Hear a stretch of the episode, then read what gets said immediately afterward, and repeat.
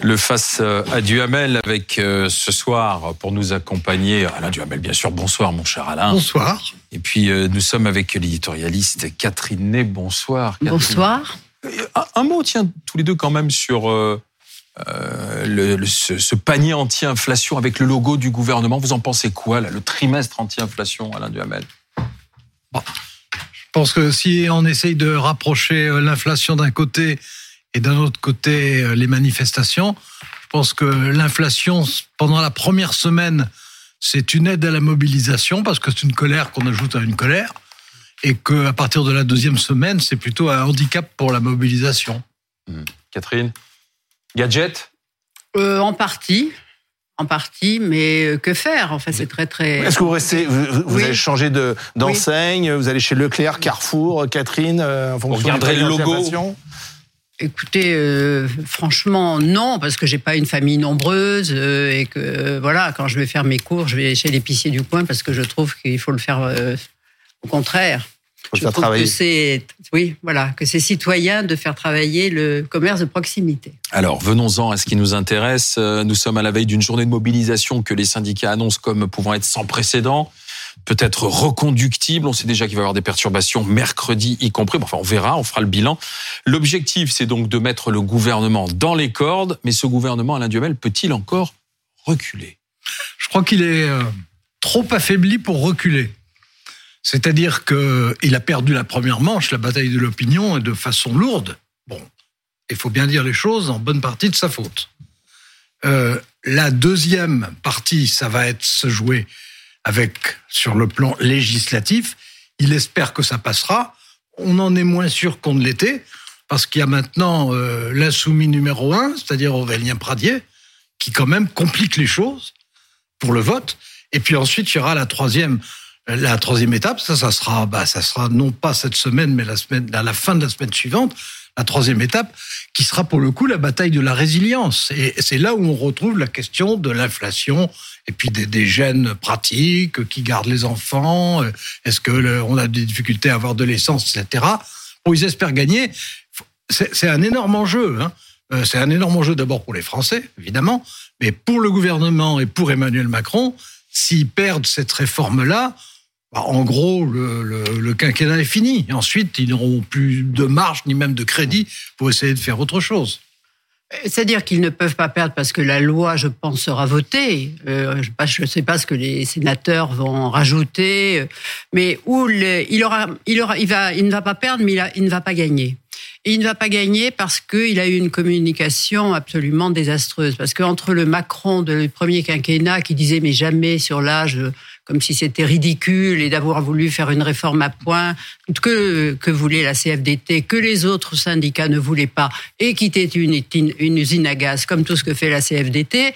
Et donc on a reculé, et le, le le président a changé de pas et a dit vouloir la retraite à 65 ans qui est devenue à 64 ans. Mais surtout, je crois que les Français n'ont pas su ce qu'ils voulaient faire. Parce que lorsque mmh. Mme Borne a fait dire que vraiment il n'y aurait pas une retraite à moins de 1200 euros, là, moi, j'avais trouvé que c'était la réforme, parce qu'elle allait coûter cher, mais génial, parce que tous ces gens qui ont une petite retraite et qui ont des difficultés pour vivre aujourd'hui, ça leur a donné un espoir, mmh. et puis un espoir qui a été quand même douché. vite euh, douché. Ouais. Et ça, ça a été quand même euh, très, très, très, très mal engagé. Et puis je trouve que le, le ministre le ministre qui s'est battu, qui euh, et qui dit aujourd'hui qu'il a fait une, ré, une réforme de gauche. Olivier alors, Dussopt. Olivier Dussopt, une réforme de gauche, alors qu'il a besoin du, Sénat, du Sénat de droite. D'ailleurs, Taillot lui a dit, mais écoutez, non, c'est une réforme de droite et que c'est une réforme de droite.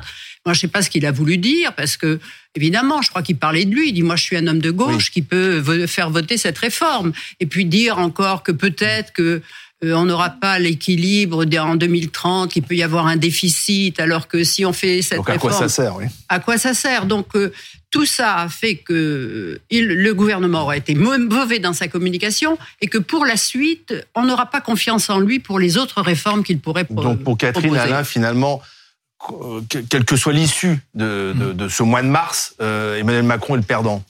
Vous êtes d'accord avec ça? En tout cas, il n'est pas le vainqueur, ça c'est sûr. Et, et il ne peut pas l'être. Il peut pas l'être puisque c'est une réforme qui est, euh, j'allais dire, monstrueusement impopulaire. c'est peut-être la réforme la plus impopulaire depuis dix ans.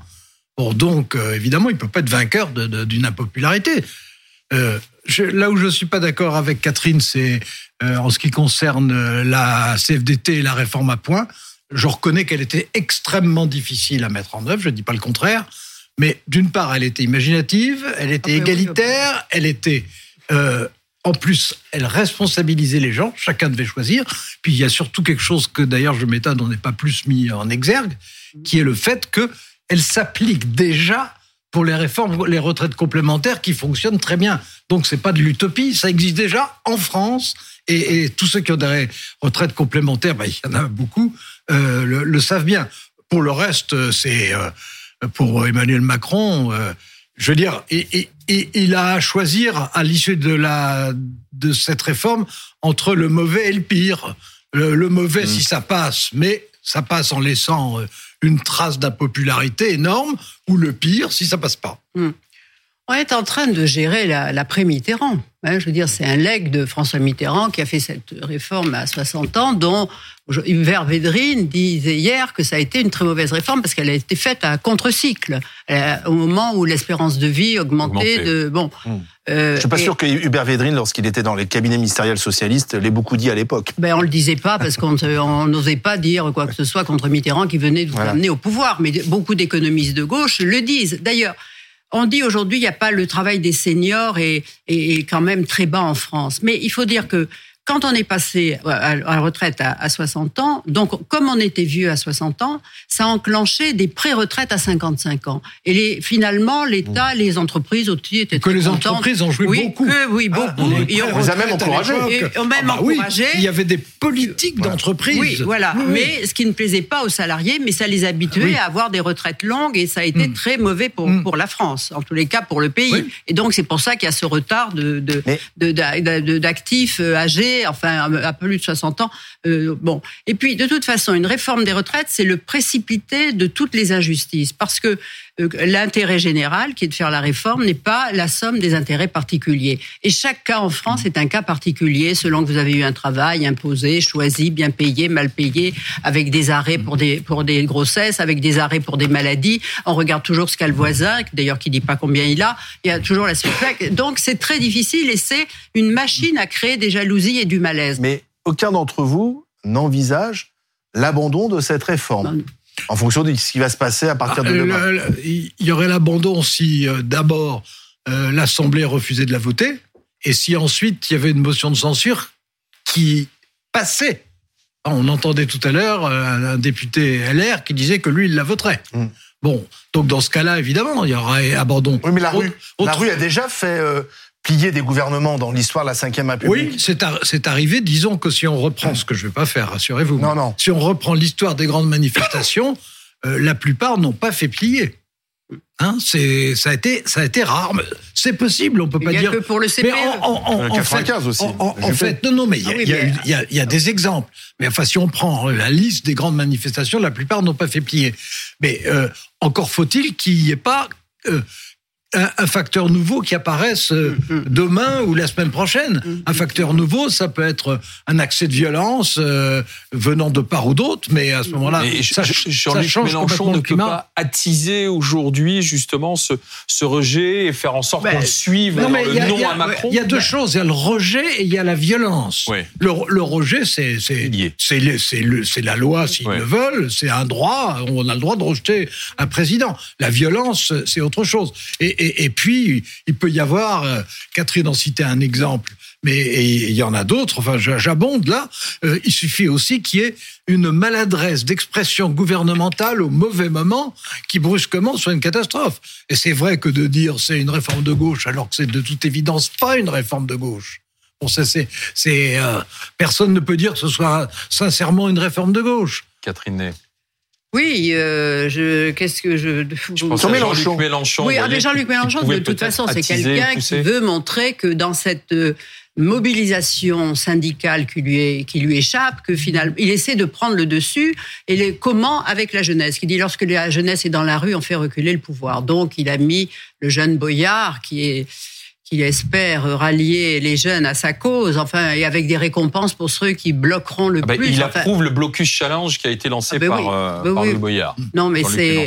Euh, mais et alors il annonce à chaque fois que la réforme, euh, que la, la, manif sera on a, des choses qu'on n'a jamais vues. Il parle toujours au superlatif de tout. On verra bien. En tous les cas, c'est pas lui qui est le dieu horloger de cette de cette de cette manif. Euh, euh est-ce qu'il fait peur? J'en sais rien. Est-ce que les jeunes vont sortir? Bien sûr, parce qu'à chaque fois qu'on peut, euh, on peut, on peut sécher les cours, euh, ils l'ont fait dans, tout le, dans le passé. Mais combien de temps ça va durer? Est-ce que ça sera comme parce qu'ils sont pas quand même le CPE les concernés directement, tandis mhm. que la retraite qui sera pour eux dans Mais 40 la France à genoux, vous n'y croyez pas quoi finalement? Ben, Je ne sais pas. Moi, je jusqu'ici, comme les réformes, il n'y a pas eu de black bloc qui ont tout cassé, qui ont tout brûlé, qui ont tout. Euh, oui, les, les violences la question de la violence. C'est la question de la violence. attends, c'est terrible ce que vous êtes en train de dire. C'est-à-dire qu'en fait, il faut qu'il y ait de la violence dans la rue pour que le gouvernement cède. D'ailleurs, les gilets jaunes, il y a eu de la violence et le gouvernement a cédé puisqu'on a abandonné la taxe carbone. Donc en fait, c'est quand même très dangereux ce jeu-là que vous êtes en train de dire. Et quand ça se passe bien, eh ben, ben, Emmanuel Macron peut être en disant, on va dire, ben, vous voyez, j'ai tenu bon, mais si ça se passait mal dans la rue, il serait obligé de céder. C'est ça. Non, il cédera pas. Il ne cédera pas. Il ne peut pas. Il a déjà dangereux. Mais, bien sûr que c'est une situation qui est dangereuse. C'est d'ailleurs. Non, mais ça peut inciter certains on, à être violents, c'est ça que je veux dire. Non, non, mais bien sûr, il y a, il y a un risque. Bah, de toute façon, disant, bah, finalement, il y a que ça qui il y, a, il y a un risque de violence, il y a un risque de surenchère, il y a un risque de radicalité. c'est vrai qu'il existe. Ça ne veut pas dire qu'il se produira, parce que par exemple, euh, la CFDT que Catherine n'aime pas, euh, un, des, un des grands thèmes de Laurent Berger, il l'a encore redit ce matin euh, c'est que euh, il tient absolument à ce que ce soit des manifestations paisibles, ordonnées, et le contraire, le contraire des affrontements physiques. Mais ça, je veux dire, on peut faire ce qu'on peut pour ça, mais on ne peut pas le décréter, et encore moins en donner l'assurance. Personne ne peut en donner l'assurance. Catherine. Oui, mais Laurent Berger, euh, il est, est-ce qu'il est libre de ses paroles? Quand il est en en réunion singulière avec des ministres. Il sait bien qu'il faut faire une réforme. Alors, c'était pas celle de son choix, mais son attitude est complètement dictée par ses adhérents. Il y a eu un congrès en juillet par la base qui lui a dit, dernier, par en juin dernier, qui, lui a dit, qui, lui, qui est plus dur que lui, qui a dit pas question de mm. passer de 62 à 64 ans et pas question non plus de de jouer sur les, dis-moi, les, trimestres de cotisation. Les trimestres de cotisation. Alors, qu'est-ce qu'il fait? Il essaie, on va négocier, il essaie de jouer son rôle. Mais moi, je dis toujours qu'il un berger qui sur le troupeau et c'est pas lui qui le guide. Il fait ce qu'il peut, quoi. Hein, voilà, parce qu'il a, parce que il a, vous savez, à la CFDT, on a un souvenir euh, très, très, très, qui a marqué, c'est François Chérec. En 2003, il a été négocié avec Raffarin pour les carrières longues. Il croyait être reçu vraiment avec des applaudissements, eh bien ses adhérents sont partis à Sud et tout ça, et le et le Parti socialiste l'avait puni à son congrès en invitant Bernard Thibault de la CGT. Donc depuis la, la CFDT marche sur des œufs. Oui. Est-ce que Elisabeth Borne fait bien le job? J'en sais rien. Ah bon? Ça vous laisse complètement indifférent ce qu'elle fait là. Mais parce que je trouve que c'est pas une oratrice. je pense qu'elle est solide, elle est là. Euh, je, je, suis incapable de. J'ai pas vraiment une idée. En fait, moi, je pense qu'elle joue un rôle important dans cette histoire ou pas? Ben, Je pense que dans, dans la conduite, euh, disons, de, depuis euh, l'automne dernier, elle a plutôt eu des intuitions intelligentes. Et, et, y a, on a senti qu'il y avait deux, qu'il y avait deux thèses, qu'il y avait une thèse Élysée, euh, Emmanuel Macron, qui était en simplifiant une thèse dure, et une thèse euh, d'Elisabeth Borne qui était plus d'essayer de trouver des accommodements, de gagner du temps. C'est elle qui a, a décidé qu'il fallait euh, un mois et demi de plus, euh, qu'il fallait donner de, des garanties, qui aujourd'hui considère qu'il faut encore, si besoin, faire quelque chose.